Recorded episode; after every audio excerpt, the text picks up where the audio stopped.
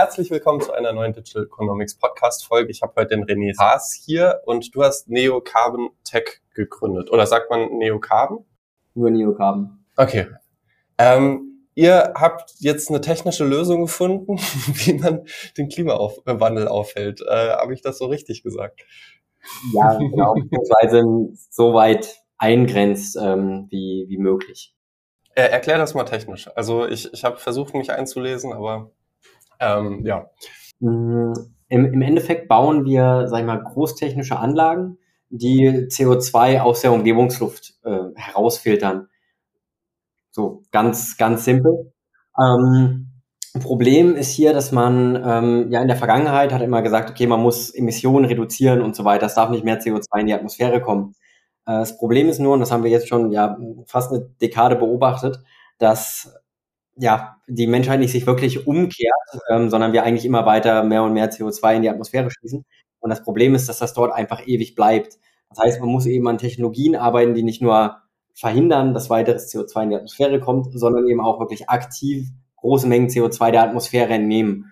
Und genau daran arbeiten wir. Die Herausforderung ist natürlich, dass das CO2 extrem verdünnt ist. Also obwohl es so ein extremer Treiber für einen, für einen Klimawandel ist, ist der Anteil tatsächlich sehr klein. Also man redet hier von so 0,04 Prozent, also eins von 2500 Molekülen. Das heißt, ich muss ganz, ganz, ganz viel Luft durch meinen Filter durchpusten, ähm, um, äh, ja, um das CO2 im Endeffekt wieder einzufangen, was sehr, sehr hohe Kosten verursacht, wo wir eben sagen, okay, wir haben so eine Möglichkeit gefunden, wie wir die Kosten eben ja deutlich, deutlich reduzieren, wenn wir uns auf ja, bestehende Infrastruktur aufsetzen. Und das heißt, ihr arbeitet quasi mit bestehenden Kühltürmen, habe ich richtig gelesen, äh, die dann quasi da eingesetzt werden? Genau, also ähm, was halt andere Direct Air Capture Firmen machen, obwohl das ja alles sehr, sehr neu ist von der, von der Technologie, ähm, die bauen eben das ganze Ding auf der, auf der grünen Wiese, haben dann sehr viel Kosten, was so das ganze Grund und Boden erstmal Bereitstellung angeht, also ganzen Straßen, die ganze Infrastruktur, ähm, plus ähm, die haben eben auch ja bestimmte Energiekosten und müssen auch einen großen Luftstrom erzeugen. Und das sind alles drei Sachen, wo wir sagen, hey, können wir nicht bestehende, ja, sag ich mal, Industriegegenden nehmen und die einfach retrofitten, sodass ich eben nicht erst das ganze Fundament gießen muss, äh, nicht die, die, ja, die, die Wärme ähm, aus der, sag ich mal, aus einer Wärmepumpe äh, nehmen muss, sondern eben gegebenenfalls die von einem Industrieprozess, die sonst einfach nur in die Luft geblasen würde, was typischerweise durch eben einen, einen Kühlturm äh, passieren würde, der zusätzlich noch den Vorteil bringt, dass er eben riesige Mengen an Luft äh, umwälzt und nur so für ein Beispiel für einen Kühlturm. Ähm, die größten sind sicherlich von, von Atomkraftwerken, ähm, so die man, die man kennt. Ähm, damit fangen wir jetzt aber noch nicht gleich an, sondern wir gucken uns erstmal sowas wie ja, kommerzielle Klimaanlagen an. Das äh, ja, können große Shopping Malls sein, das kann aber auch ein Chemiekonzern sein. Also das sind so erstmal die ersten Anlagen, ähm, bevor wir dann im, immer größere gehen weil da einfach Luft quasi durchgeblasen wird, große Mengen an Luft, ohne dass ihr jetzt einen Ventilator irgendwo dazuschalten müsst und so weiter. Genau, genau. Der Luftstrom ist schon in Bewegung und ähm, vom, vom gesamten Prozess, das ist so, so, so ein Batch-Prozess, nennt man das. Das heißt, was im ersten Schritt passiert ist, ich blase ganz, ganz viel Luft, ähm, idealerweise durch den Kühlturm, auf meine, auf meine ungiftige Chemikalie, auf meinen Sorbent. Ähm, dort bleibt das CO2 dann hängen. Nach einer gewissen Zeit, so ein, zwei Stunden ist es gesättigt, kann ich mehr CO2 aufnehmen. Und ähm, was dann passiert, ich mache meine, ja, meine Box zu im Endeffekt und ähm, ich muss Wärme hinzufügen, also so idealerweise so 90, 95 Grad und kann dann durch diese Wärme das CO2 wieder von meiner Chemikalie abspalten, habe dann nahezu reines CO2, also reden hier von 95, 99 Prozent, ähm, was ich sogar verflüssigen kann. Und ähm, dann ist meine Chemikalie, mein Filter wieder, wieder frei und dann kann ich im Endeffekt wieder ähm, erneut CO2 einfangen. Also es ist immer so ein zweistufiger Prozess und der dann immer und immer wieder läuft. Und der Kühlturm hat eben den Vorteil, der hat den Luftstrom einerseits aber ein Kühlturm evaporiert auch einfach nur Wärme. Also der einzige Zweck ist, dass der Wärme in die Umgebung ähm, ableitet. Diese Wärme kann ich aber auch für meinen Prozess ähm, als Input nutzen. Also es sind mehrere Faktoren, die da äh, von Vorteil sind und nicht nur der reine Luftstrom, sondern vor allem auch die Wärme, die meine Energiekosten runterbringt, aber auch die Tatsache, dass schon dass die ganze Stru Infrastruktur da ist. Also ähm, ja, dass ich nicht erst Fundamente gießen muss, äh, Straßen bauen muss und so weiter. Und, und bringt der Tü Kühlturm dann schon die 90 Grad oder müsst ihr da noch zusätzlich äh, erhitzen? Ähm, der Kühlturm bringt noch nicht ganz die 90 Grad, ähm, sondern der bringt so ja 50, äh, 60 Grad. Ähm, wir arbeiten daran, natürlich unsere Temperatur, die so bei 95 Grad eben liegt, weiter runter zu bekommen, ähm, um das eben möglichst nah ja, anzugleichen. Ähm, aber den Rest machen wir zurzeit eben ja dann auch mit einer, mit einer Wärmepumpe. Ähm, um, aber nur um das Level dann auf das letzte bisschen zu heben. In manchen Industrieprozessen ist es natürlich aber auch so, dass wir tatsächlich beides haben. Also dann hätte ich den Kühlturm für den, für den Luftstrom, aber habe gegebenenfalls an einer anderen Stelle meine, meine 95 Grad, die ich nutzen kann. Okay, und, und achte da dann natürlich drauf, dass das Ökostrom ist und so weiter. Klar. Äh, also dein LCA ist nur positiv, äh, wenn du äh, mit Ökostrom das Ganze betreibst. Also also, also auch das, das gesamte Konstrukt unterm Strich ist äh, jetzt nicht mehr in der Experimentierphase, wo da rumprobiert wird, sondern wo man grundsätzlich sagen kann, okay, da wird CO2 aus der Luft entzogen, aber inklusive Aufbau von der Anlage, Betrieb der Anlage und so weiter ist das Ganze ähm, quasi klimapositiv.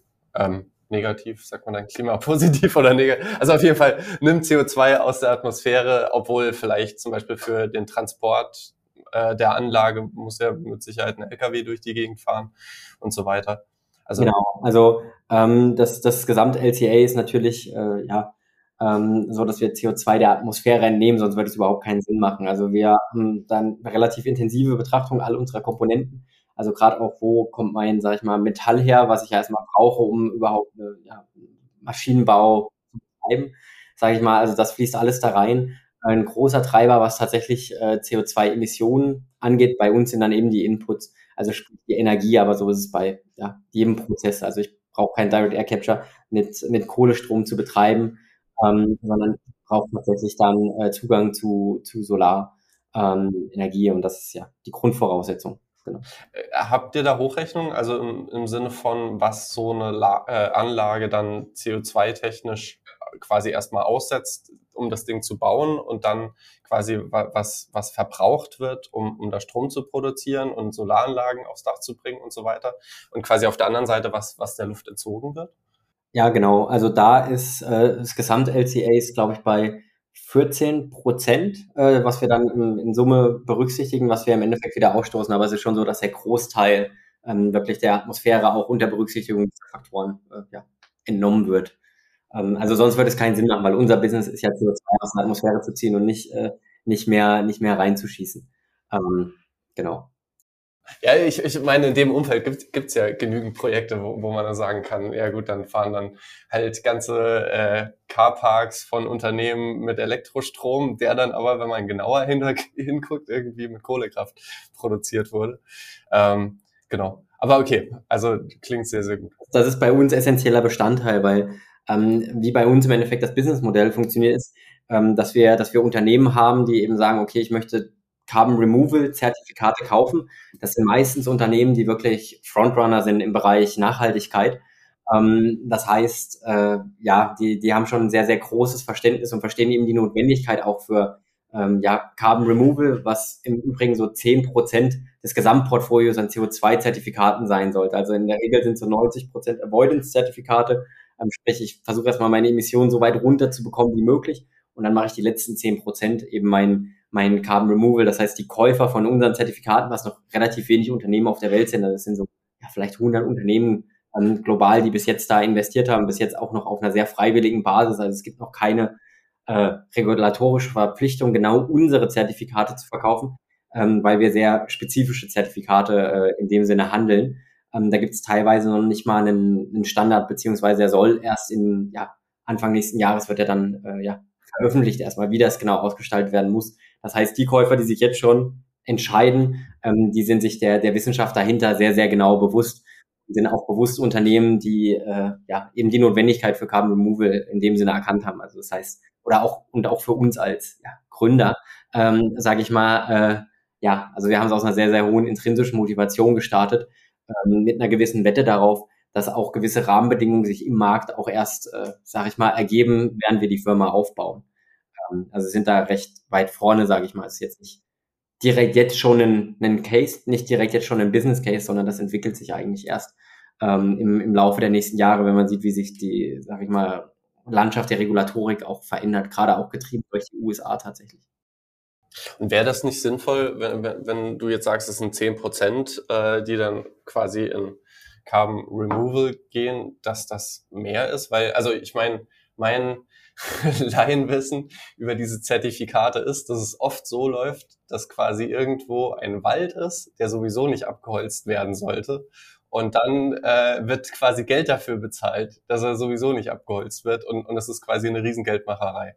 Und man hat nicht wirklich einen netto positiv Impact irgendwie auf die Welt, weil, weil halt, ja, keine Ahnung, der Wald wird ja auch nicht deswegen nicht abgeholzt, weil er äh, weil da jetzt jemand eine gute Absicht hat, sondern weil der Wald halt irgendwie in der Bergregion ist, wo es sich wirtschaftlich nicht lohnt, die Bäume zu fällen. Ja. So. Ja. Wird ja. es nicht mehr Sinn machen, Carbon Removal quasi als größeren Teil von, von so einem Portfolio zu haben?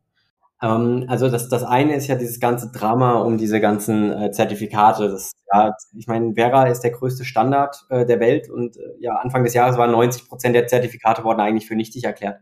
Das heißt, alle Leute, die im Endeffekt geclaimed haben, hier, wir haben grüne Produkte und damit eigentlich den Kunden gegebenenfalls auch von ihrem Produkt überzeugt haben. Ähm, ich meine, die haben ihren Sale gemacht, aber äh, ja, im, im Endeffekt äh, ja, hat es ja, leider wahrscheinlich gar nichts bewegt oder 90 Prozent davon haben nichts bewegt. Ähm, man könnte jetzt sagen, okay, man muss, also da wir uns unsere Klimaziele jetzt mehr und mehr eben nicht erreichen, wird eben immer wahrscheinlicher, dass wir riesige Mengen an Carbon Removal betreiben müssen. Das Problem ist nur, ähm, Carbon Removal ist vergleichsweise teuer. Ähm, das heißt, was ich als Unternehmen idealerweise mache, ich reduziere erstmal meine Emissionen massiv. Das heißt, ich versuche irgendwo die Solaranlage auf mein Dach zu bringen.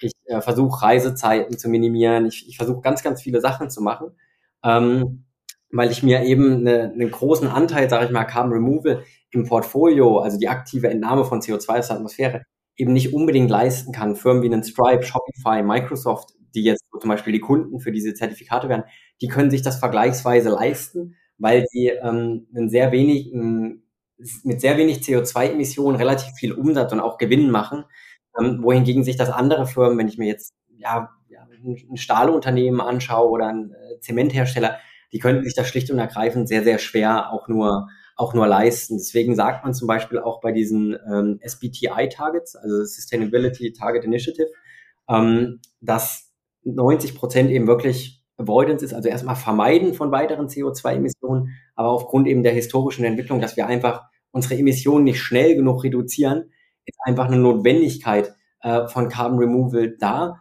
aber die muss sich eben auch ökonomisch tragen. Also nur so zum, zum Beispiel, wir haben das nämlich mal ausgerechnet, was ist, wenn wir jetzt einfach alles durch Carbon Removal ähm, abbilden würden und da kämen wir so auf ja, 12 bis 25 Prozent vom weltweiten BIP. Ähm, wenn wir äh, wenn wir schon massiv reduzieren, wenn wir jetzt nicht reduzieren, dann wären wir beim aktuellen Preispunkt von Carbon Removal bei ja, teilweise über 100 Prozent des weltweiten BIP, also Geld, was ein, also so viel Geld gibt's einfach gar nicht. Sprich, das, das, das, das trägt sich gar nicht. Also rein, ja, für umwelttechnisch gedacht würde schon Sinn machen, sehr viel Carbon Removal ähm, zu betreiben. Aber wir leben halt in einem, in einem kapitalistischen System, und im Endeffekt, äh, ja, wäre wär das quasi nicht tragbar für eine, für eine Weltwirtschaft. Aber in einem kapitalistischen System werden ja trotzdem, also ich muss 50 Prozent des Geldes, was ich bekomme, letztendlich abgeben. Also so, so nur die Hälfte kommt auf meinem Konto an. Und da ist ja dann auch Geld da irgendwie, zum Beispiel für die katholische Kirche, auch wenn ich ausgetreten bin. so, da denke ich mir, also so, also es ist ja Geld da und dann fände ich es eigentlich auch als Bürger cool, wenn es halt nicht nur für Straßen ausgegeben wird, sondern halt potenziell auch einfach für nächste Generationen, ähm, weil, weil wir an anderer Stelle halt genügend Bockmist aufbauen. Ja, ja, klar. Da würde ich allerdings noch hinzufügen, also ähm, Carbon Removal und äh, CO2-Nahme aus der Atmosphäre ist was, was was notwendig ist, aber in der gesamtheitlichen, sag ich mal, Nachhaltigkeitsstrategie eines, eines Staates, eines Unternehmens, ähm, sollte es natürlich trotzdem noch viele, viele weitere ähm, ja, Faktoren geben, die im Endeffekt ähm, berücksichtigt werden. Deswegen, ich fände es sehr lobenswert und ich würde mich auch freuen, wenn gerade vor allem deutsche Bundesregierung und so weiter ähm, und das Interesse ist tatsächlich auch seitens der Politik da. Also wir haben immer mal den einen oder anderen Kontakt da auch mit der Politik. Ähm, wenn sich da was bewegen würde, aber es gibt eben, sag ich mal, eine ganze Herausforderung. Klimawandel ist halt nicht nur einfach, ich nehme CO2 der Atmosphäre und äh, Problem solved, sondern eigentlich habe ich, äh, ich habe ganz, ganz viele unterschiedliche Baustellen. Und das ist eigentlich, ja, eine, auch über verschiedenste Maßnahmen eben, ja, realisiert werden muss. Ähm, und jetzt nicht nur eben, sag ich mal, die Technologie, an die wir arbeiten, ähm, ja, der, der, das einzige sein sollte, was, was die Menschheit macht, weil auch ein Staat muss natürlich auch gewisse Dinge ähm, bereitstellen, wie eben auch Infrastruktur, Bildung und so weiter, ähm, so dass man eben nicht sagen kann, okay, ähm, wie, wie effizient das dann wieder im Endeffekt allokiert wird, äh, das, das ist dann eine andere Sache und äh, da, gibt, da ja, hat jeder wahrscheinlich seine Meinung, sage ich mal. Ja, ja, ja. Äh, wie, wie, wie funktioniert dieses ganze Zertifikathandelsgedöns? Weil ehrlicherweise, also ich habe, also ich verstehe es nicht. Also so, ich habe irgendwie das Gefühl, es gibt diese ominösen Zertifikate. Es scheint aber irgendwie jetzt nicht diesen einen Standard zu geben, an den sich weltweit alle halten, dass es irgendwie eine DIN-Norm gibt und dass irgendwie ganz klar ist, Zertifikat ist Zertifikat und gefühlt handeln alle damit und dauernd gibt es Skandale und es gibt wahnsinnig viele Firmen, die behaupten, klimaneutral zu sein. Und mir fällt es schwer, auf den ersten Blick, keine Ahnung, einem HelloFresh zuzugestehen, dass sie klimaneutral sind, auch wenn ich HelloFresh liebe über alles. Aber wie läuft das ab? Also HelloFresh möchte jetzt klimaneutral sein und klopfen die dann direkt bei euch an und sagen, wir wollen Zertifikate kaufen oder melden die sich bei irgendeinem Organisator, der zwischengeschaltet ist? Mhm. Also sie könnten sich natürlich direkt äh, an uns melden und so sind aktuell auch die, ja, so werden aktuell auch die Deals in der Regel strukturiert. Ähm, die können natürlich aber auch über Plattformen äh, bestimmte, äh, sag ich mal, Portfolios an Zertifikaten kaufen, wo ich dann eben sage, ähm, ich kaufe eben meine 90 Prozent, sag ich mal, Avoidance Credits, die so gehandelt werden bei ja, 100 Euro die Tonne und dann habe ich meine 10% Removal-Zertifikate, die eben so bei 1000 Euro ähm, die Tonne gehandelt werden. Da vielleicht nochmal wichtig, auch für, für die Hörer, der Unterschied Avoidance und Removal. Im Endeffekt das CO2, was wir in der Atmosphäre haben, kann man sich vorstellen, wie so diese, diese große Badewanne, die ist voll mit CO2. In dem Fall, was wir machen, wenn wir Avoidance machen, wir machen den, den, den Wasserhahn zu ähm, das Problem ist nur, der Wasserhahn klemmt ein bisschen, der ist ein bisschen alt, sage ich mal. Also der, der geht nicht ganz zu. Also wir werden immer irgendwie Emissionen haben, zum Beispiel allein durch, sobald wir irgendwie fliegen, keine Chance, dass das jemals äh, auf, auf Null geht, äh, quasi unmöglich. Ähm, das heißt, was wir als Carbon Removal machen, ist, wir ziehen im Endeffekt den Stöpsel. Ähm, aber das Stöpselziehen ist, ist viel teurer als das, als das, sag ich mal, Avoidance, also als Vermeidung von weiteren äh, Emissionen, ähm, so dass man in der Regel als Unternehmen, wenn man, sag ich mal, nachhaltig handelt, ähm, dann mache ich erstmal ganz, ganz viel Vermeidung. Also ich versuche den Hahn so weit wie möglich irgendwie zuzupressen, weil das kostet mich nur 100 Euro die Tonne. Ähm, während äh, der Stöpselziehen mich eben ja aktuell noch um die 1000 Euro die Tonne kostet, was auch unsere technische Herausforderung ist. Also wir arbeiten daran, die Kosten natürlich auf irgendwas zwischen 100 bis 200 Euro äh, die Tonne zu bekommen. Und ähm, was deine Frage angeht wegen den Zertifikaten, ja, das ist ein totales Chaos. Also äh, auch, auch für mich als, als Gründer ist total äh, also, also es gibt so ein paar ISO-Normen, das ist die 14064, äh, genau für unseren Bereich, aber das ist alles äh, sehr weich, sag, sag ich mal. Also die Firmen, die Firmen kaufen das, bei manchen weiß ich, da würden die verkauft, da gab es gar keine richtige technische Prüfung. Ähm, andere müssen dann den und den Standards entsprechen. Also wir schwimmen da selber ein bisschen, ein bisschen als Unternehmen, weil ich würde eigentlich gerne nur wissen, okay, welchem Standard muss ich denn nun folgen? Dann optimiere ich eben darauf. Ähm, wo aber das Problem liegt, ist für viele, die so einen Standard definieren sollen, dass es so viele unterschiedliche Lösungen gibt, dass es für eine Politik sehr schwer ist, genau die Regeln vorzugeben, weil wenn ich jetzt die Regeln ganz genau vorgebe, ähm, dann habe ich die Herausforderung, dass ich gegebenenfalls nur eine bestimmte Technologie fördere, aber ich bin ja noch so, sage ich mal, unwissend, dass ich gar nicht weiß, welche Technologie ähm, nun gefördert werden soll, dass wenn ich das jetzt auf eine festlege, okay, dann ist es vielleicht festgelegt, aber das war vielleicht nicht genau die, die ich fördern wollte. Also das ist so auch, auch für eine Politik, auch für eine Regulatorik jetzt nicht unbedingt ein extrem ähm, leichtes Umfeld.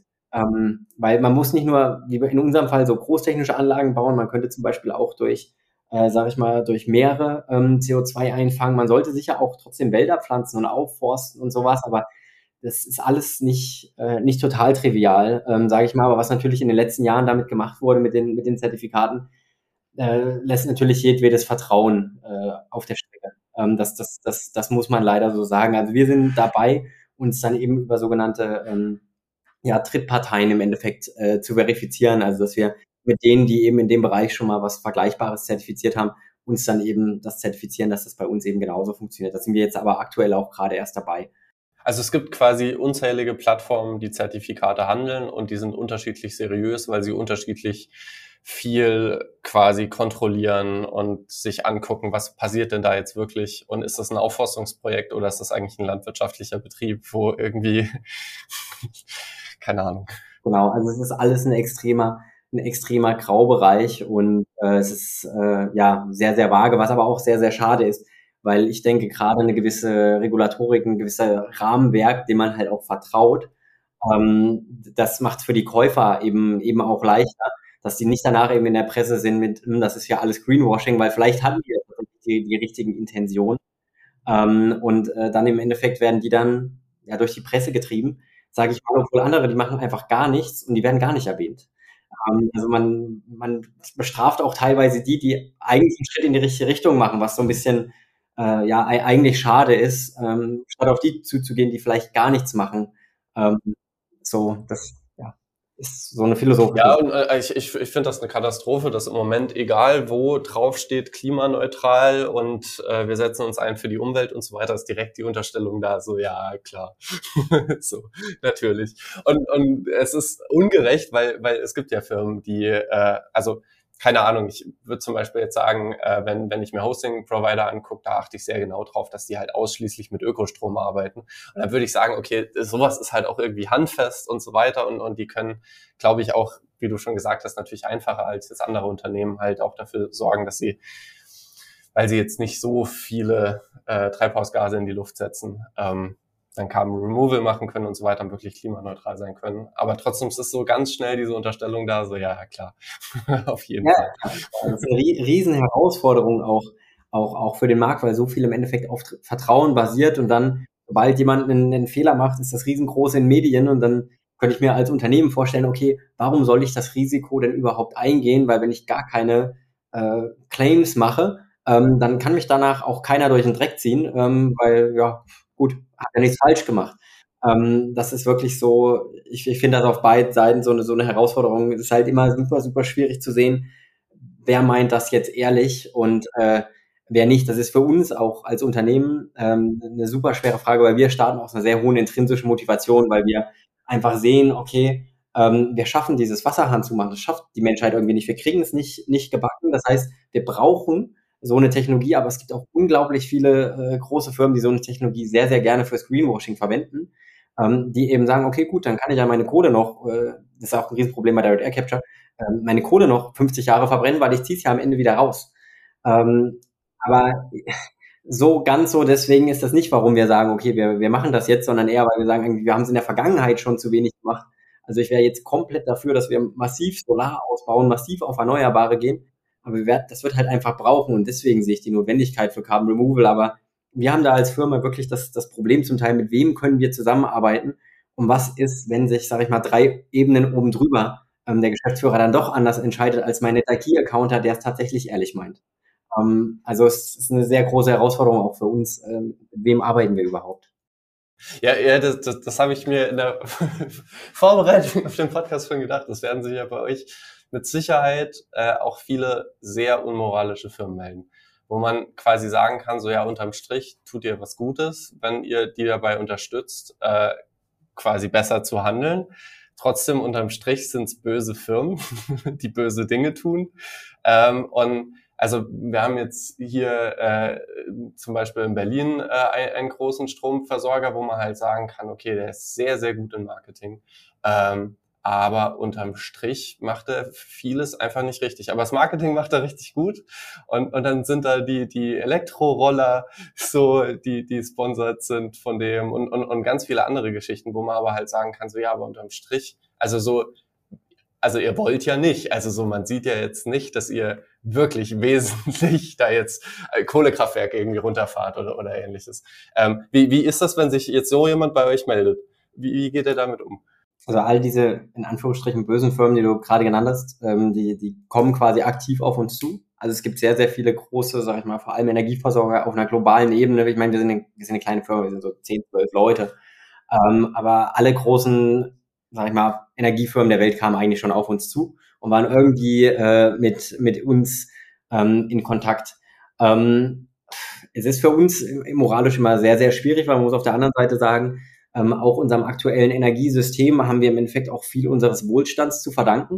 Also das sind ja, die haben, das sind ja nicht unbedingt Firmen, die gesagt haben, okay, lass uns jetzt einfach mal die Welt äh, niederbrennen, ähm, sondern die haben tatsächlich auch zumindest eine gewisse, eine gewisse moderne Welt ähm, ermöglicht, ähm, wie natürlich aktuell, sage ich mal, die, ähm, ja, wie die, sag ich mal, Gelder allokiert werden, ist halt äh, die, ist halt hier und da fraglich. Also gerade wenn man denkt, ähm, dass äh, ja die Investments in, sag ich mal, Ölfelder um 18 Prozent gesteigert werden, nur weil das gerade so hoch profitabel ist und ich damit eben meinen Erneuerbaren zurückbaue oder andere Firmen ihr komplettes Green Tech Portfolio ähm, einfach mal kurzerhand verkaufen. Dann gab es auch erst ein großes Announcement von einem relativ großen Player.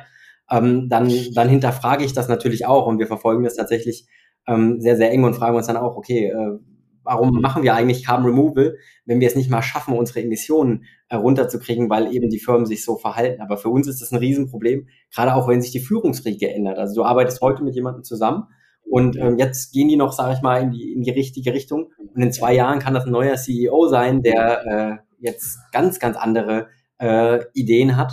Ähm, aber das ist in den Medien auch, auch zum Beispiel kaum präsent. Ich meine, diese Daten gibt's ja auch. Wo gehen die Gelder genau hin? Ähm, und, und dann sieht man das ähm, auch in Carbon Removal, selbst wenn jetzt jemand in unseren größten Konkurrenten wurden jetzt 600 Millionen investiert letztes Jahr. Ähm, wobei Konkurrent würde ich nicht sagen, weil es gibt so viel CO2 in der Atmosphäre, also ich habe jetzt nicht unbedingt Konkurrenten. Ähm, aber wenn ich vergleiche, wie viel dagegen in die, in die Förderung und in die Erschließung neuer Ölfelder geht, ähm, dann, dann sind 600 Millionen halt echt gar nichts. Also wirklich 0,0 irgendwas. Ähm, das ist halt Wahnsinn, das ist halt leider kaum, äh, kaum präsent, während es eben relativ leicht ist, äh, sich ja ein grüneres Image äh, aufzubauen, nur weil man mal ja, ein paar E-Roller hat natürlich. Ähm, also ist für uns, ja, wir haben tatsächlich, obwohl wir so eine kleine Firma sind, so einen internen Ethikrat, ähm, wo wir uns alle paar Wochen oder ja, eher zwei Monate, sage ich mal, zusammensetzen und wirklich überlegen, okay, wollen wir mit dem und dem Partner zusammenarbeiten oder mit dem und dem eher nicht? Ähm, und es ist immer eine gewisse Gratwanderung. Es gibt natürlich Produkte, wo man wirklich sagt, okay, die sind tatsächlich einfach nur schädlich für Menschen. Ähm, mit denen würden wir auf keinen Fall zusammenarbeiten, aber viel ist halt immer in so, einer, so, einem, so einem Graubereich, ähm, wo es für uns auch sehr, sehr schwierig ist, weil auf der anderen Seite äh, möchtest du natürlich auch ja, gewisse Erfolge haben als Unternehmen. Und ähm, gerade Leute, die sehr, sehr affin sind, ähm, möchtest du ja deine Anlagen ins Feld bringen. Ich möchte aber nicht, dass deswegen äh, wir noch ja, 100 Jahre Kohle verbrennen. Ja, äh, unterm Strich passiert ja auch was Positives. Also wenn dann Firmen sehen, okay, guck mal, hier, das lohnt sich für uns, da verdienen wir Geld mit, damit können wir unser Image aufbessern, damit schaffen wir unterm Strich ja, vielleicht was Gutes und Leute freuen sich drüber. Also was ich halt als riesen, riesen Problem sehe, ist, dass gerade die großen Energiekonzerne halt wirklich gut da drin sind, dieses ganze Marketing zu machen. So diese ja, eigentlich alle großen Energiekonzerne haben jetzt neue Firmen gegründet, haben, haben äh, quasi wertvolle Sachen an die neuen Firmen übertragen. Und ich meine, es ist ja sehr spekulativ, aber ich gehe davon aus, dass spätestens, wenn halt Kohlekraftwerke und Atomkraftwerke zurückgebaut werden sollen, dass dann zufälligerweise diese großen alten Firmen pleite gehen. So und alles, alles Gute quasi an die neuen Firmen äh, übertragen wurde, die, die jetzt auch ein perfektes Image haben. Ähm, so, und, und der Steuerzahler darf dann die Atomkraftwerke zurückbauen und die Kohlekraftwerke zurückbauen, was wahnsinnig teuer ist. Wobei, da muss man noch sagen, was so Atomkraft angeht, da sind die Geister ja auch gespalten. Nicht in Deutschland, aber wenn man sich auf einer globalen Ebene anguckt, äh, das ist ja auch noch so. Ja, aber, aber, aber, aber Atomkraftwerke, also habe ich auch eine ganz klare Meinung, sehe ich halt genauso wie Kohle, nur dass es halt jetzt nicht mit Atmosphäre ist. Ähm, das ist halt einfach, man hat sich da ein Problem zugelegt, was halt folgende Generationen lösen können, mit Zinsen und Zinseszinsen. Also so die Endlagerproblematik ist weiterhin nicht gelöst es ist unverantwortungsvoll, heute Atomkraftwerke zu betreiben, weil, weil keine Ahnung, in, in 20, 30, 40 Jahren äh, oder vielleicht in 200, 300 Jahren Leute sich damit beschäftigen müssen, ja, was machen wir denn jetzt mit dem Müll? Und spätestens, wenn dann Leute überlegen, das, äh, das Zeug irgendwie mit Raketen in den Weltall zu schicken, ist es halt auch definitiv nicht mehr klimaneutral. Ja, da, da vielleicht nur, weil ähm, nur Punkte dazu, was so dieses Atom-Thema äh, angeht. Ähm, wir müssen natürlich sagen, wenn wir, oder das ist jetzt auch nur eine Meinung natürlich, ähm, wenn wir halt Atomkraftwerke abschalten, um weiter äh, Kohlekraftwerke zu erschließen, dann, dann muss man muss man halt tatsächlich sagen, dann dann ist mein Punkt so ein bisschen, okay, ich weiß, dass das CO2 jetzt Schaden anrichtet, also das ist jetzt da und es ist noch ewig da und es wird jetzt ab jetzt für ewig Schaden anrichten, bis auf wir schaffen da wirklich Carbon Removal groß zu skalieren. Ähm, und auf der anderen Seite habe ich natürlich den atomaren Abfall, der gegebenenfalls erst in ein paar Dekaden ähm, einen, einen Schaden errichtet. Das ist eben dann so ein bisschen das, wo, wo ich sage, okay, wenn wir jetzt äh, jetzt natürlich statt äh, Atomkraft dann sagen, okay, wir bauen eben Solar und Wind und so weiter. Okay, fair enough, äh, guter Punkt. Aber wenn ich sage, ähm, okay, dafür brauche ich jetzt einfach ein Kohlekraftwerk, ja, ja. Also Pest gegen Cholera tauschen ist nicht das Ding. Aber ich, ich meine, es wäre es wär ja Ökostrom aus Norwegen da, es sind äh, Solaranlagen da, es sind Windkraftanlagen da. Aber es ist halt im Moment immer noch zu günstig, schlechten Strom zu produzieren. So. Ja, klar, definitiv. Und ähm, wir sehen auch, also es gibt einige Klimamodelle, die tatsächlich ähm, da, davon ausgehen, dass du am meisten über die Politik regeln kannst. Also in dem Moment, wo du, wo du Steuern ähm, veränderst und einfach, sag ich mal, massiv CO2-Steuern auch hochschraubst, dann reagiert der Markt wie von alleine. Weil bis jetzt muss man sich ja überlegen, ähm, wenn ich jetzt CO2 in die Luft puste, ist das verhältnismäßig billig. Also ich schieße das CO2 in die Luft, äh, häufig wird es auch gar nicht irgendwo gemessen ähm, und ich füge eigentlich der gesamten Menschheit einen tatsächlich wirtschaftlichen Schaden zu. Also es gibt ja immer mehr Extremwetter, extreme Herausforderungen, vor denen Menschen stehen, Leute, die dann, sag ich mal, kein, kein Nahrungsmittel mehr haben und wo ich tatsächlich in der Wirtschaft auch auch schade, aber aktuell ist es halt einfach, ja, sag ich mal, umsonst, ähm, das zu tun. Aber in dem Moment, wo ich eben als Regierung da, da reintrete und sage, ist eben nicht umsonst, weil tatsächlich unsere gesamte Volkswirtschaft und das dann wieder, sag ich mal, sehr ökonomisch gedacht, einen Schaden nimmt, ähm, muss ich eigentlich mit meiner Regulatorik reingehen und sagen, hey, das ist doch eigentlich hier unfair. Und in dem Moment, wo ich eben, sag ich mal, CO2-Steuern massiv erhöhe, ähm, wird sich der Markt automatisch ähm, so bewegen. Aber das ist nicht, weil die dann irgendwie nett sind zu den, sag ich mal, Erneuerbaren, sondern weil das andere einfach super unfair ist, weil es einfach quasi kostenlos ist, äh, ja, CO2 in die Atmosphäre zu schießen. Wird Strom, also ich weiß jetzt nur für Privatpersonen ist es so, ist es geschäftlich genauso, dass Strom gleich besteuert wird, unabhängig davon, welche Quelle? Uh, da bin ich mir gerade unsicher. Ähm, weil wäre ja eigentlich fair, dass quasi, okay, also es gibt offensichtlich Strom, der, der einfach nicht cool ist. So, und dann wäre es ja auch cool, wenn zum Beispiel, also jetzt Atomkraft finde ich ist immer ein bisschen plakativer, weil es nicht so viel Komplexität hat. Wenn der Staat dafür bezahlt, dass das hier quer einmal durchs Land äh, halt das, äh, oh, wie heißt es jetzt? Ähm, äh, fällt mir der Name gerade nicht ein. Aber, aber quasi der Atommüll halt äh, äh, durchs Land transportiert wird, von der Polizei bewacht wird und so weiter. Das sind ja irre Gelder, die, die dafür aufkommen. Naja, gut, also ich finde es verwunderlich, dass halt da die Stromkonzerne nicht für aufkommen, so, aber dann könnte man ja zumindest mal also da die Besteuerung hochsetzen, weil da ja Kosten für den Staat auch einfach entstehen. Ja. So. Und äh, ja, wie, wie ist das mit Zertifikaten? Gibt es Steuern da drauf? Ähm, also, also es, man muss sehr unterscheiden, welche Art von Zertifikaten. Bei uns sind es halt sogenannte ja, Removal-Zertifikate. Dafür gibt es jetzt noch keine Regulatorik. Also am europäischen ähm, Markt für ja, den Handel von CO2-Zertifikaten, der sogenannte ETS-Markt, den es seit 2003 gibt, ähm, da werden nur sogenannte Avoidance-Zertifikate gehandelt. Also wirklich nur ähm, Emissionsreduzierungszertifikate. Aber das, was wir machen, gibt es im Endeffekt im europäischen Kontext so noch gar nicht. Ähm, wo man sagen muss, in den USA ist das, ist das anders. Da wird aber nicht mit, äh, sag ich mal, strengen Vorgaben gearbeitet, wie es so in Europa ist, sondern da wird eher mit äh, Steuervorteilen gearbeitet. Also da wird eben gesagt, äh, das Unternehmen, was ein äh, ja, Carbon Removal Zertifikat ähm, erwirbt, hat eben einen Steuervorteil, der jetzt hochgesetzt wurde von 50 Dollar pro Tonne auf 180 Dollar pro Tonne. Ähm, und so gibt es da gewisse Rahmenbedingungen, die aber eher in den USA geschaffen wurden, und wo die EU ähm, aktuell berät, wie sie sich eben ja da, da aufstellen sollen. Aber es gibt noch keine äh, ja, Verpflichtung ähm, in, seitens der EU, ähm, da bestimmte Zertifikate zu handeln. Noch nicht. Aber wenn quasi positiv was rückvergütet wird, werden dann Steuern auch gezahlt? Also werden Steuern erhoben, wenn Zertifikate verkauft werden?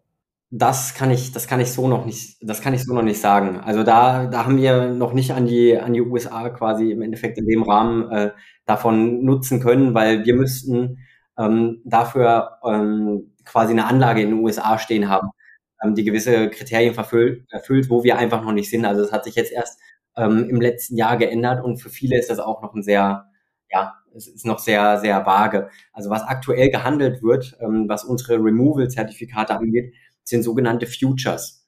Ähm, das heißt, wir ähm, verkaufen ein Zertifikat heute zum Beispiel für einen Preis von äh, 1000 Euro pro Tonne.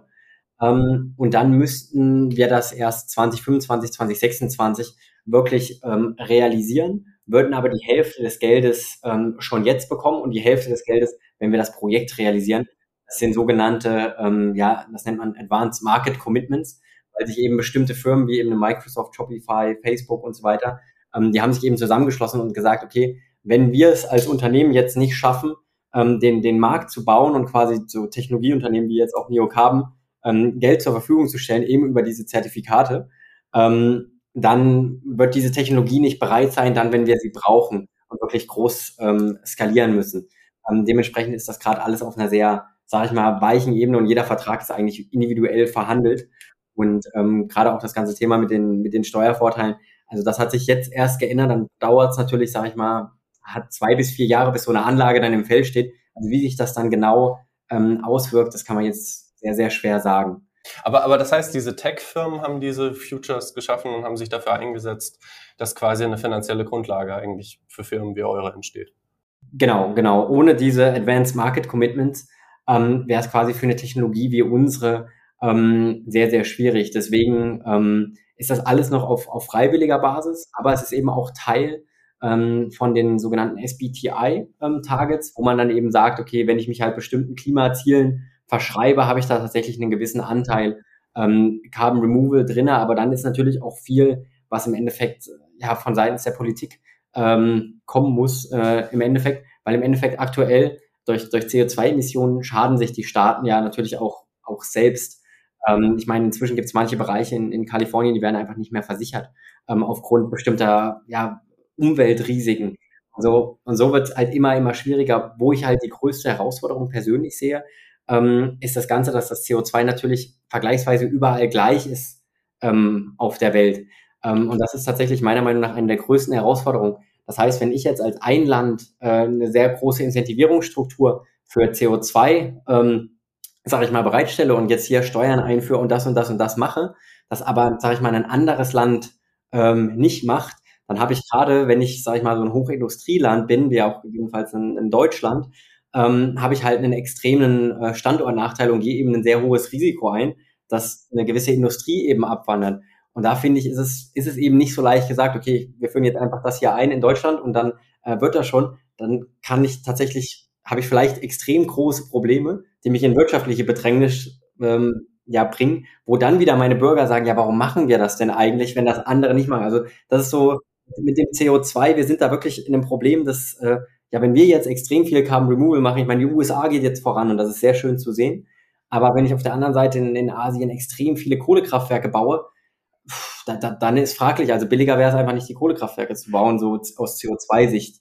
Aber man, man könnte ja hingehen und sagen, okay, man vereint sich halt mit allen Ländern, die da Bock drauf haben und besteuert quasi nicht nur in den eigenen Ländern extrem hoch, wenn quasi da, da ein Scheiß drauf gegeben wird, äh, mit Umweltschutz und, und äh, CO2-Bilanz, sondern besteuert halt auch einfach pauschal Länder, wo viele Kohlekraftwerke stehen und so weiter, auch besonders hoch. Genau, aber es ist, also, aber man merkt schon, es ist jetzt kein, äh, sage ich mal, triviales Thema. Man macht jetzt nur ja, das. Ja, ja, also ähm, ist es ist es gelöst, sondern es ist tatsächlich schon. Also man muss da auch so als Land so auch ein bisschen so geopolitisch denken. Ähm, und und das ja, also es ist, ist, eine, ist eine sehr große Herausforderung. Sowohl natürlich, wir haben einerseits auf unserer Seite, müssen wir sagen, wir gehen ein sehr hohes Risiko ein, weil wir an, einerseits in einem sehr unsicheren Markt sind. Also wir sind von sehr vielen Faktoren abhängig. Es ist kein einfacher Business Case. Und andererseits müssen wir natürlich auch trotzdem Technologie noch weiterentwickeln. Auch unsere Technologie ist eigentlich noch in, in einer vergleichsweise frühen Phase, ähm, muss aber, wenn man annähernd seine Klimaziele irgendwie erreichen will, mit so einer Geschwindigkeit wachsen, die halt auch äh, sehr, sehr, sehr, sehr fraglich ist, weil es einfach die, diese Industrie noch nicht gibt. Also auch wenn wir jetzt Anlagen bauen, ähm, wir kaufen uns alle möglichen Teile aus, aus diversen Industrien dazu, aber ähm, haben eigentlich noch gar keine, sag ich mal, Lieferketten für überhaupt die Anlagen, die wir bauen. Ähm, was noch okay ist für unsere aktuelle Phase, aber das wird sich hoffentlich in den nächsten, sag ich mal, bis 2030 ändern, weil da wird sich hoffentlich sehr, sehr viel entscheiden, ähm, weil, weil danach wird es wird halt immer, immer schwerer. Also wie, wie ist jetzt im Moment euer Geschäftsmodell? Also wir haben jetzt viel über Zertifikate geredet. Also habt ihr, kommt einfach eine Firma auf euch zu, sagt, baut mir das und ihr baut das? Also ihr seid quasi ein Industrieunternehmen oder äh, habt ihr wirklich quasi so ein NPAL-Geschäftsmodell, dass ihr quasi sagt, okay, wir bauen die Anlage für euch, wir verkaufen Zertifikate ähm, quasi und ihr habt das Ding auf dem Dach stehen, aber, aber es ist letztendlich unsere Anlage. Also das, unser, unser Businessmodell ist so wie die Komplexität des Marktes in dem Fall ein bisschen bisschen schwieriger. Ähm, am Anfang, also so die ersten Anlagen, die, da werden wir einfach nur Anlagen verkaufen an, äh, an Unternehmen, die, die CO2 als Input für, für ihre Prozesse brauchen. Das heißt, die wollen dann CO2 um, um, ihr, um ihre ja, Industrieanlage einfangen, weil die es als Input für zum Beispiel ja, ihre chemischen Produkte brauchen oder was auch, was auch immer das ist. Ähm, das werden so die Erstkunden sein. Da geht es für uns aber nur darum, die Technologie im Feld zu validieren.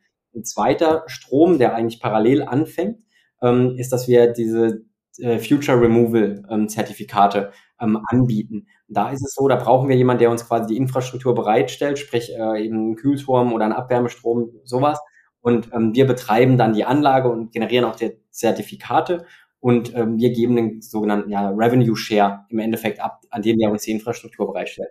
Ähm, für uns das langfristige Game ist tatsächlich eher ähm, Lizenzierungsverfahren. Das heißt, wir wollen im Feld beweisen, die Technologie funktioniert, die dann im Endeffekt, also melden wir auch jetzt gerade die ersten drei ja, Patente an, ähm, die dann im Endeffekt dann auch wirklich uns stark aufstellen, was eben diese IP angeht, ähm, aber dann im Endeffekt auf einer globalen Basis eher mit großen äh, ja, Industrieplayern ausrollen. Also wir arbeiten zum Beispiel jetzt sehr eng mit einer japanischen Firma zusammen, japanische Kühlturm Service äh, Company, die haben global ja, mehrere 10.000 Sites. Und ähm, unser Ziel ist jetzt nicht, dass äh, wir ein Sales-Team aufbauen und jedes Site einzeln erschließen, sondern eher, dass wir mit solchen Unternehmen dann sehr, sehr langfristig Beziehungen aufbauen, da jetzt schon den ersten Piloten tatsächlich in, in Westdeutschland äh, demnächst installieren werden, äh, also Anfang nächsten Jahres. Und dann im Endeffekt die Technologie so weit bringen, ähm, dass die das im Endeffekt auf hunderten, tausenden Sites ausrollen können. Und wir nicht äh, jetzt jeden einzelnen, also ich habe mal früher ein bisschen B2B Sales gemacht mit meiner eigenen kleinen Firma. Das ein zwei, drei Jahre Sales-Zyklus. Ähm, das, das, das macht keinen Spaß so. Äh, das, das dauert ewig und die, die Zeit haben wir nicht. Das heißt, wir verstehen uns als Technologieunternehmen, die eine Tech entwickeln, die der ersten Anlagen selber ausrollen, ins Feld bringen, aber dann im Endeffekt ähm, durch, durch, durch große Partner ähm, eben lizenzieren und äh, dann, dann wirklich ausrollen, wo eben aber auch genau wieder das, das Problem ist, ähm, wer sind denn jetzt äh, die Partner? Und da würde ich aber tatsächlich meine Verträge gerne so strukturieren, dass da ein gewisses äh, Commitment da ist, dass eben ab gewissen Mengen sich das dann auch für den Partner erst lohnt, damit ich eben den Vorteil habe, möglichst viele Anlagen im Feld zu sehen. Und, und, und quasi vom Konzept her so, ihr baut eine Anlage, ihr liefert die komplette Technologie, es entstehen quasi Gewinne durch die Zertifikate ähm, und quasi ein Teil davon kriegt ihr, ein Teil davon kriegt äh, der Betreiber. Genau, gegebenenfalls, je weiter wir uns äh, in der Entwicklung von Neocarbon befinden, wird das dann immer weniger Hardware sein, die wir selber zur Verfügung stellen.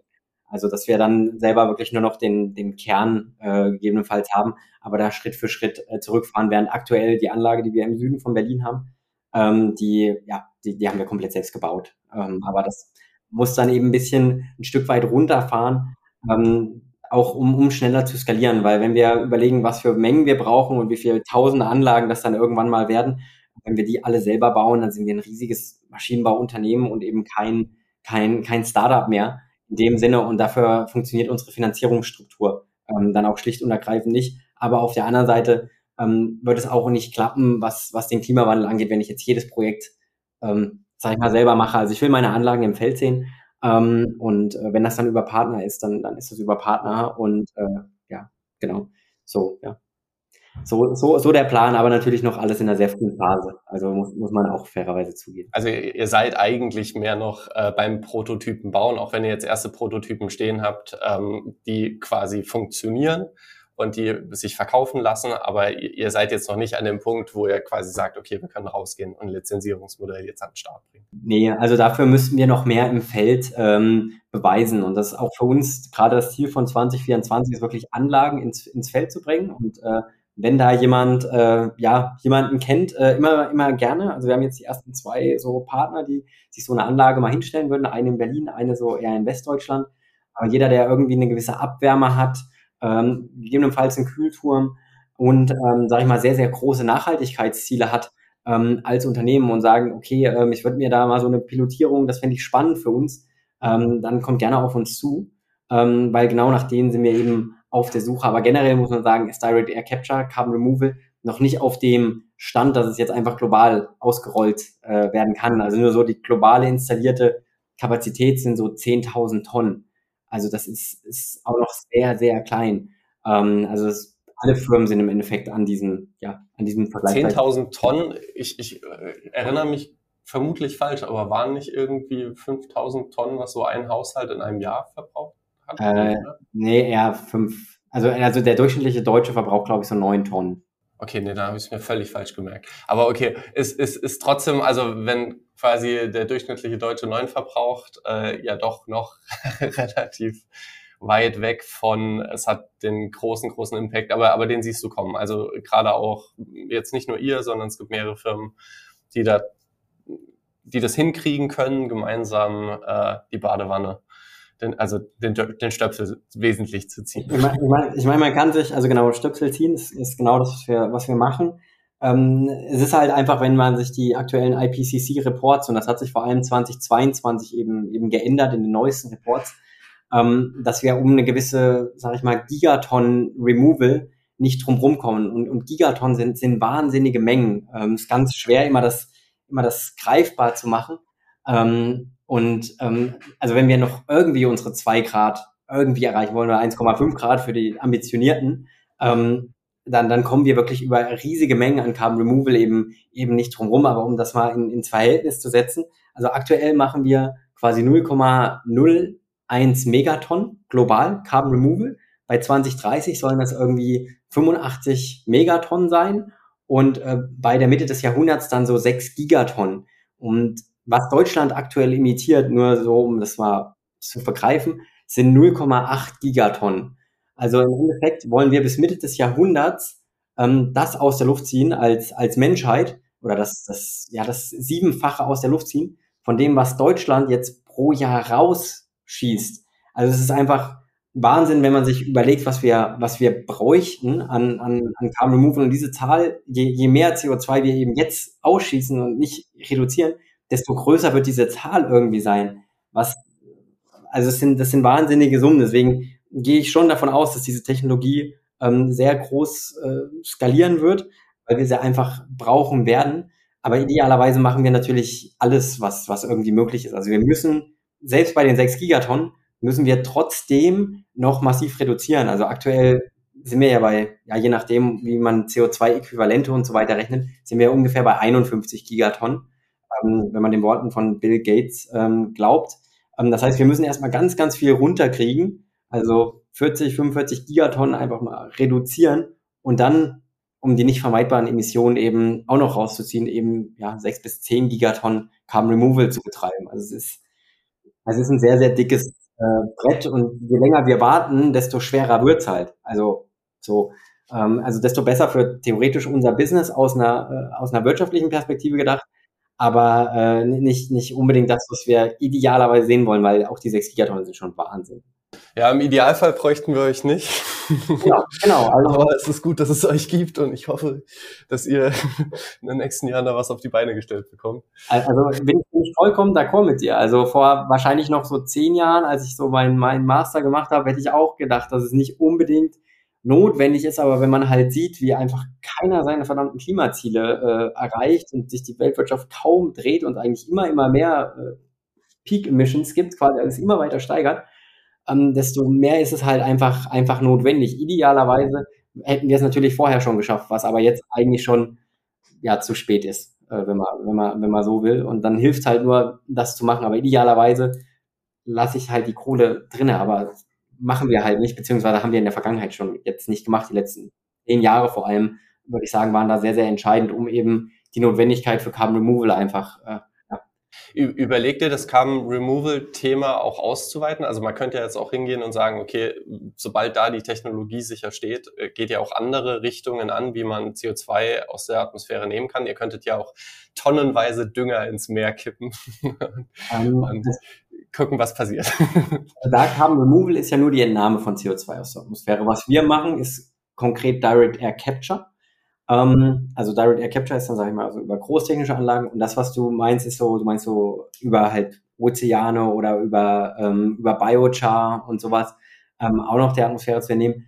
Ich sag mal so, unser Prozess, wir werden da schon noch eine Weile brauchen. Also ist jetzt nicht so, dass wir das äh, übermorgen geknackt haben. Also wir werden wahrscheinlich schon genau bei dem äh, Thema bleiben, aber natürlich äh, sind es mehrere Lösungen, ähm, die dann im Endeffekt ins, ins Feld gehen müssen Wo ich den Vorteil bei dem sehe, was wir machen, ist eben, dass wir tatsächlich das Potenzial haben, äh, riesige, riesige Mengen ähm, aus der Luft zu ziehen. Also wirklich die, die, die großen Gigaton-Bereiche. Ähm, wobei wir auch noch, also das wollte ich vorhin noch bei den Zertifikaten sagen, wir haben natürlich einen Vorteil, was nämlich unsere, unsere Zertifikate angeht. Wir haben halt Sensoren in der Anlage. Also kannst halt wirklich sehr, sehr genau sagen, wie viel CO2 tatsächlich entnommen wurde. Also es ist ähm, viel leichter dem Ganzen äh, zu vertrauen, weil nicht, ah, mein Wald ist so stark gewachsen oder doch so stark und dann ist er doch wieder niedergebrannt und dann äh, ist doch alles wieder in der Luft, ähm, sondern ich kann halt wirklich, wirklich sehr, sehr genau sagen, äh, wie viel ich der Atmosphäre entnehmen kann. Das ist noch so ein Vorteil an so, so technischen Anlagen, was das ganze Thema ja, Vertrauen ähm, angeht.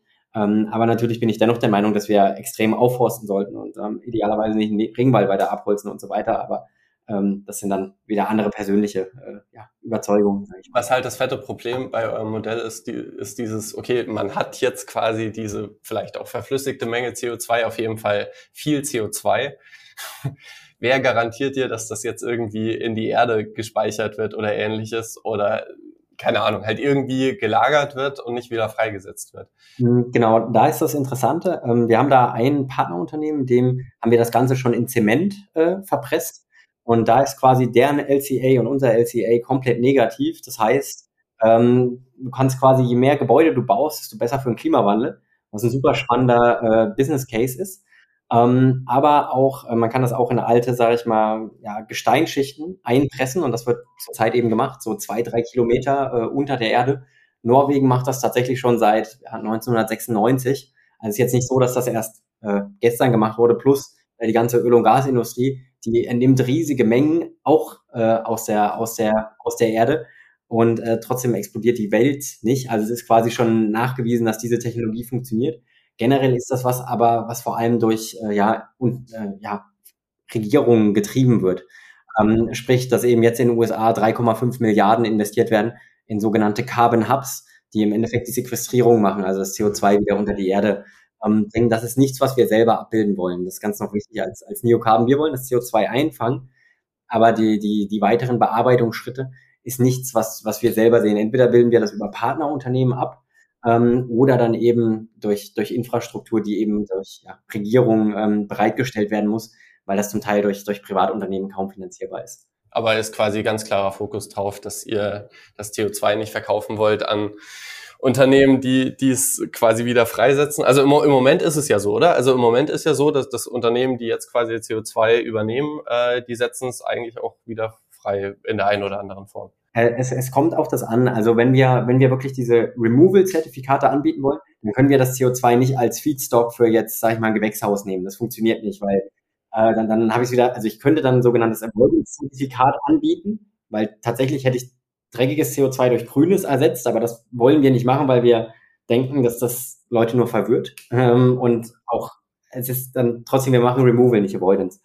Ähm, und ähm, was das angeht, ja, akt aktuell verwenden wir das CO2 wieder für, für den Input, um unsere Technologie eben im Feld zu beweisen. Und das ist für uns aber erstmal erstmal das Wichtige. Ähm, langfristig geht es natürlich dann in die, in die Mineralisierung, also dass es eben nicht in einem, in einen Kreislauf ähm, geht, wobei gerade bei bei so Flugzeugtreibstoffen und so, also SAF, Sustainable Aviation Fuels, ah, okay, okay. würde es tatsächlich dann eher in einen, in einen, in einen Kreislauf gehen. Aber das sind so Zukunfts-Use-Cases, äh, die aber jetzt auch noch sehr, sehr früh ähm, sind. Und das sind eben wirklich, das sind Technologien, also gerade die Treibstoffe von Flugzeugen, ähm, wo, wo wir als Direct Air Capture Firma auch tatsächlich einen vergleichsweise großen ähm, Business Case sehen, neben dem reinen Removal, äh, wenn man jetzt wirklich die Nutzung von CO2 ähm, sich, sich anschaut, wenn ich eben ja jetzt nicht elektrisch fliegen kann oder was, ja. Genau. Okay, okay E-Fuels wäre wieder was, wo ich sagen würde, okay, das ist dann echte Avoidance, so, die Flugzeuge würden sowieso in der Luft sein. Schöner finde ich natürlich aber hier äh, Häuser, das wird nicht immer gerne vergessen, äh, Flugverkehr, ich weiß nicht mehr exakt, wie viel Prozent es ist, ist aber wirklich ein kleiner, kleiner Bruchteil. Der Großteil sind 40 Prozent der Emissionen, die wir im Moment haben, sind durch die Betonproduktion. Genau, genau. Und niemand baut Holzhäuser, ich verstehe es nicht. Überall stehen Kräne und Betonhäuser werden gebaut. Ja. ja. ja. Also die haben, die haben ein Riesenproblem. Und ja, das ist so der, der Elephant in the Room äh, vom, vom sag ich mal, ja, CO2-Emissionen, alles rund um Gebäudesektor. Ähm, aber auch, äh, auch Gebäudedämmen und so weiter ist natürlich wieder ein anderes Thema. Ähm, aber ja, das, das, das sind riesige, riesige Potenziale, äh, gerade in der, in der Substanz, die wir auch in Deutschland haben.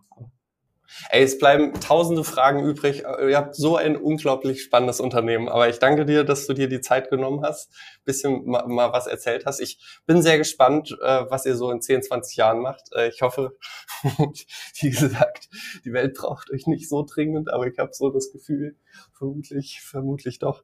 Äh, ich danke dir, dass du dir heute Zeit genommen hast. Ja, danke, Luis. Und äh, ja, ich hoffe, es war alles äh, verständlich. Es ist schon komplexes Thema hier und da, sowohl technologisch als auch vom, vom, vom Business. Ähm, aber er hofft, der eine oder andere konnte was mitnehmen und äh, ja, hat mich gefreut.